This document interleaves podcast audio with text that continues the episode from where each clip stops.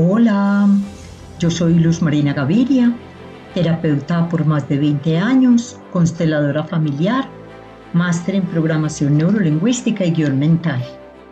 Mi propósito con este nuevo espacio es simplificar el despertar de conciencia, que dejes de verlo como esa receta compleja, llena de ingredientes imposibles de conseguir y técnicas sofisticadas. Quisiera compartir contigo todos los conocimientos y herramientas que han sido especialmente valiosas en mi camino y espero transmitírtelas de tal manera que para ti sean como el agua,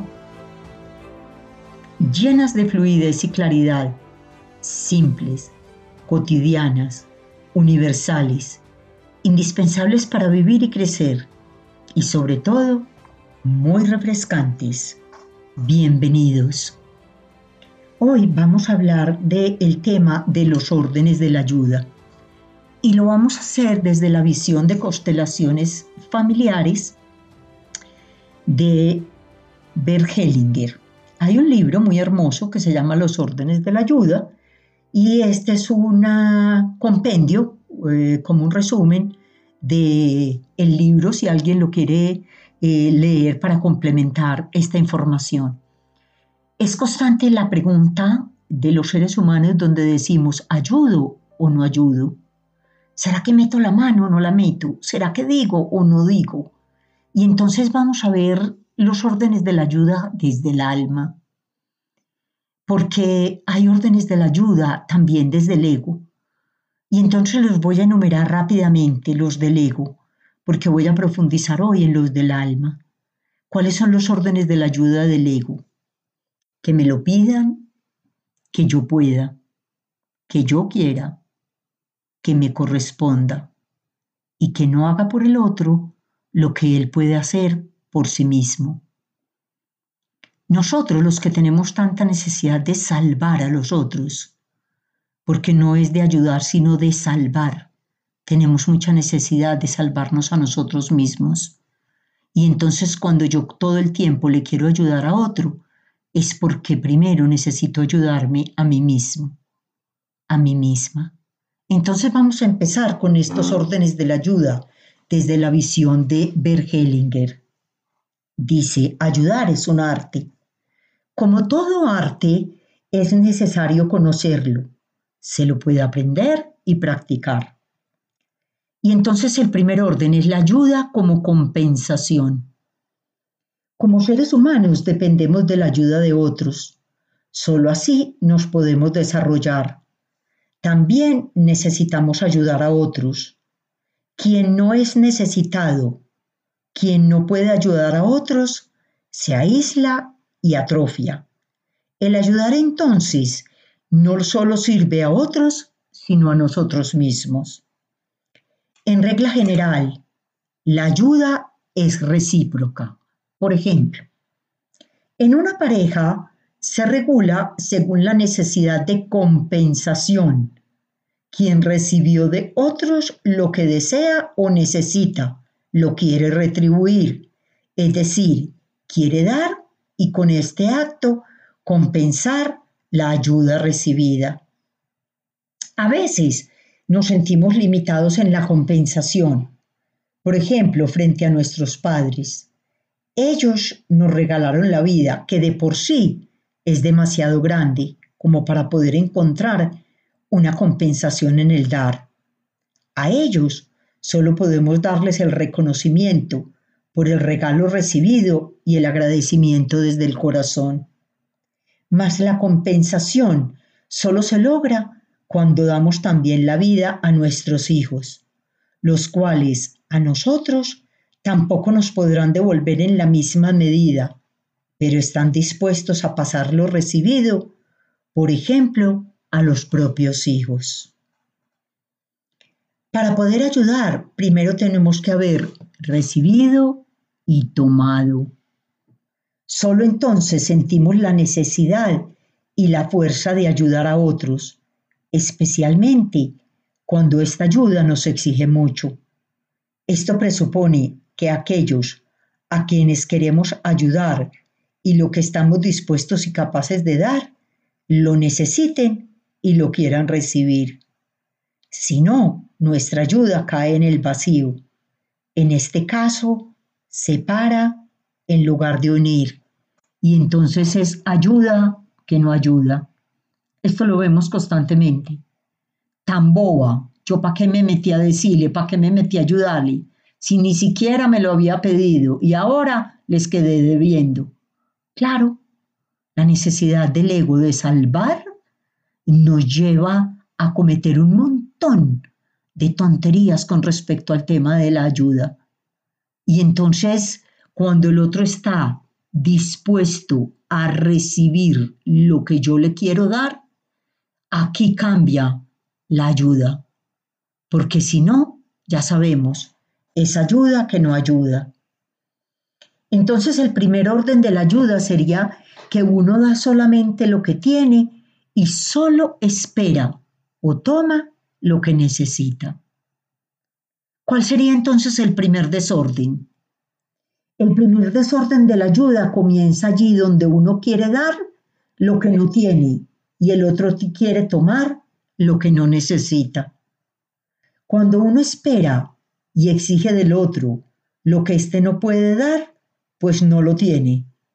Cuando alguien no debe dar algo, pues con este dar le quitaría al otro algo que solo él debe o puede llevar o puede o debe hacer. Entonces, atención, porque cuando yo le tengo lástima a otro, le estoy faltando a la dignidad. Es como que mi alma se parara frente a su alma y le dijera, ¡ah, qué pesar de ti, pobrecito! Ay, tú que no eres capaz de hacer esto que yo ya hice, esto que yo ya tengo, esto que yo logré. Y entonces ahí le faltó la dignidad del alma y tengo soberbia espiritual. Siempre que voy a ayudar, me veo igual al otro, nunca por encima, porque cuando me veo por encima, lo estoy haciendo desde el ego y estoy respetando el alma del otro. El dar y el tomar tienen sus límites.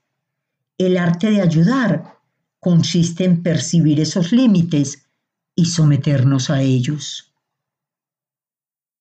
Esta forma de ayuda es humilde, renuncia a la exigencia y también al dolor. Cuando vamos a ayudar debemos evaluar cuál es la necesidad que nos impulsa a hacerlo, para no convertirnos ayudador y ayudado en perseguidor, salvador o víctima. Los seres humanos debemos liberarnos de la percepción de que siempre tenemos que ayudar, renunciar a la necesidad de ayudar. Tenemos que saber asimismo que esta humildad y esta renuncia contradicen las formas tradicionales de ayuda verdadera y el que ayuda de esta manera se expone a reproches y fuertes ataques. Entonces no es lo que yo haga, es desde dónde lo hago. Ego, necesidad de ser reconocido, sentirme superior al otro, tenerle pesar al otro, verlo incapaz, desde dónde estoy ayudando, desde la soberbia espiritual o desde la humildad del alma. Vámonos entonces con el segundo orden de la ayuda. La ayuda está al servicio de la supervivencia, del desarrollo y del crecimiento. Estos dependen de circunstancias especiales externas e internas. Muchas circunstancias están predeterminadas y no son cambiables. Por ejemplo, una enfermedad hereditaria o también consecuencias de acontecimientos y de culpa. Si la ayuda no toma en cuenta estas circunstancias o las niega, la ayuda está condenada al fracaso. Por ejemplo, la implicación en el destino de otros, en una familia y en el amor ciego. El amor ciego actúa bajo la falsa creencia de que sacrificando nuestra vida y felicidad Ayudamos a miembros con los que estamos fuertemente vinculados de nuestra familia. Esto se da de forma totalmente inconsciente. Y el mayor indicador de que estamos actuando bajo este tipo de amor es el sufrimiento persistente en nuestra vida. Y entonces si hay algo que la vida no nos perdona, es que irresponsabilicemos a otro, que no lo dejamos vivir sus aprendizajes, sus experiencias, para darse cuenta, para trascender, para adquirir conciencia. ¿Por qué? Porque tenemos mucha necesidad de salvar. Y entonces nos metemos en el necesito que me necesiten. Y ojos mamás, y ojo papás, porque esto es muy común en nosotros. Necesitamos que los hijos nos necesiten. Y si dejan de necesitarnos, nos queremos morir. Nos sentimos súper mal. Y ahí perdemos el sentido de la vida. Y entonces incurrimos en los desórdenes de la ayuda. Para muchos ayudadores parece difícil soportar el destino del otro y lo quieren cambiar, pero no porque el otro lo necesita o lo quiere, sino porque ellos mismos lo aguantan con mucha dificultad. Aguantan con mucha dificultad el destino de los otros, de los hijos, de los hermanos, de los familiares, a veces del papá y la mamá. Y entonces incurrimos en desórdenes. Cuando el otro permite la ayuda, no es porque lo necesita, sino porque le quiere ayudar al ayudador. Entonces este ayudar se convierte en tomar y el recibir ayuda en dar. O sea, se invierte en los papeles. Yo creo que estoy ayudando y lo que está haciendo el otro al recibirme es ayudarme a mí, porque ve que tengo tanta necesidad de ayudar y entonces yo lo veo a él con pesar y él me ve con pesar a mí. El segundo orden de la ayuda sería entonces que el ayudador se someta a las circunstancias y solo interfiera apoyando mientras éstas lo permitan. Esta ayuda es cuidadosa y tiene fuerza. El, el desorden de este segundo orden sería cuando la ayuda niega u oculta las circunstancias en lugar de encararlas junto con quien está solicitando la ayuda. Querer ayudar en contra de las circunstancias debilita a ambas partes, al que ayuda y al que necesita la ayuda. Vámonos al tercer orden de la ayuda. Muchas personas que ayudan piensan que deben ayudar como padres a sus hijos pequeños.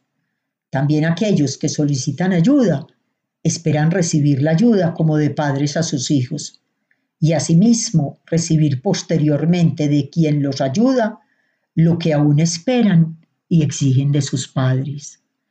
Y entonces estamos en modo papá niños, normalmente niños rebeldes negativos, que buscan papás necesitadores, culpables. Pero ¿qué sucede cuando los ayudadores responden a estos deseos? Ellos comienzan una larga relación y se encontrarán en la misma situación que los padres. Paso a paso le tienen que poner límites a quien pretenden ayudar. Y nos hemos oído diciendo estas palabras, no, yo acaso soy el papá o la mamá de él, no, no, no, no, a mí que no me coja. Pero ¿cómo así? Y el problema no fue el otro, el problema soy yo que caí en la trampa de ser necesitado, de necesito que me necesiten.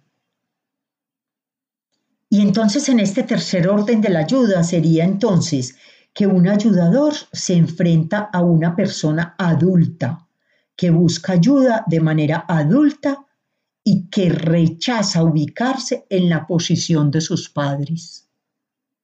El desorden aquí sería permitirle a un adulto pedir ayuda como un niño, tratarlo como un niño y decidir algo por lo que él mismo debe tomar la responsabilidad y encarar las circunstancias. Esto ya nos va dando visión para que vamos revisando a quién estamos ayudando en este momento, desde dónde lo estamos haciendo, cómo estamos mirando al otro, estamos en soberbia espiritual, estamos faltando a la dignidad. Eso que le estoy dando al otro me lo debería dar a mí mismo. Muy bien. Cuarto orden de la ayuda. El ayudador debe ver a la persona que pide ayuda como parte de un sistema familiar y entender que la problemática que está presentando refleja una dinámica de su grupo. Si usted no tiene las herramientas para entender y respetar los movimientos de esta, absténgase de ayudar. Limítese a prestar su escucha empática, sin opiniones o juicios de valor. Es decir, que la empatía del ayudador no tiene que ser personal, sino que tiene que ser sistémica. Vemos el sistema familiar del otro, lo vivido en ese sistema, y lo respetamos, lo honramos, nos inclinamos y les permitimos que vivan lo que les corresponda para su conciencia y trascendencia. Entonces, vámonos al quinto orden de la ayuda. Cuando usted se dispone para la ayuda, debe entender que el propósito es unir lo que antes estaba en oposición. Es estar al servicio de la reconciliación, especialmente de la reconciliación con los padres y la familia. Solo puede estar al servicio de la reconciliación quien puede dar en su propia alma un lugar a aquello que es conflictivo para quien pide la ayuda, de lo que se queja y lamenta. De esta manera, él se anticipa a lo que el otro aún tiene que realizar. Y entonces este quinto orden sería entonces el amor hacia cada persona, tal cual es, aun cuando sea muy distinta, de esta manera le abro mi corazón y le doy un lugar. Lo que se reconcilia dentro de mi corazón también puede reconciliarse en el sistema del otro. El desorden sería la indiferencia y el juicio sobre otros. El que verdaderamente ayuda no juzga. Y entonces cuando yo no juzgo, no me pongo por encima del otro, no lo veo incapaz, no lo veo equivocado, porque si yo estuviera en su lugar, estaría haciendo lo mismo que él. Entonces respeto su ser, su alma, su esencia espiritual, porque yo no sé cuál es el plan de su alma, no sé qué vino a aprender, qué ha vivido en vidas anteriores, qué hay en sus registros acásicos, en su historia del alma, que implica para él trascender y tomar conciencia. Así que con respeto y honra lo miro como un ser que está exactamente igual a mí en un proceso de aprendizaje y trascendencia. Revisemos entonces cómo es nuestra ayuda qué tan sano lo estamos haciendo, qué tan acorde a nuestro ser espiritual. Y entonces sometámonos a los principios de la ayuda para que así sea ayuda que se ayuda. Soy Luz Marina Gaviria y puedes encontrarme en Instagram como arroba Luz Marina Gaviria y en Facebook como Luz Marina Gaviria L. Mis libros Padres con Sentido, La magia de hacer simple lo complejo y Misión Fénix, parejas que se reinventan a través de los retos, los puedes conseguir conmigo. Escríbeme en cualquiera de mis dos redes sociales. Hasta la próxima.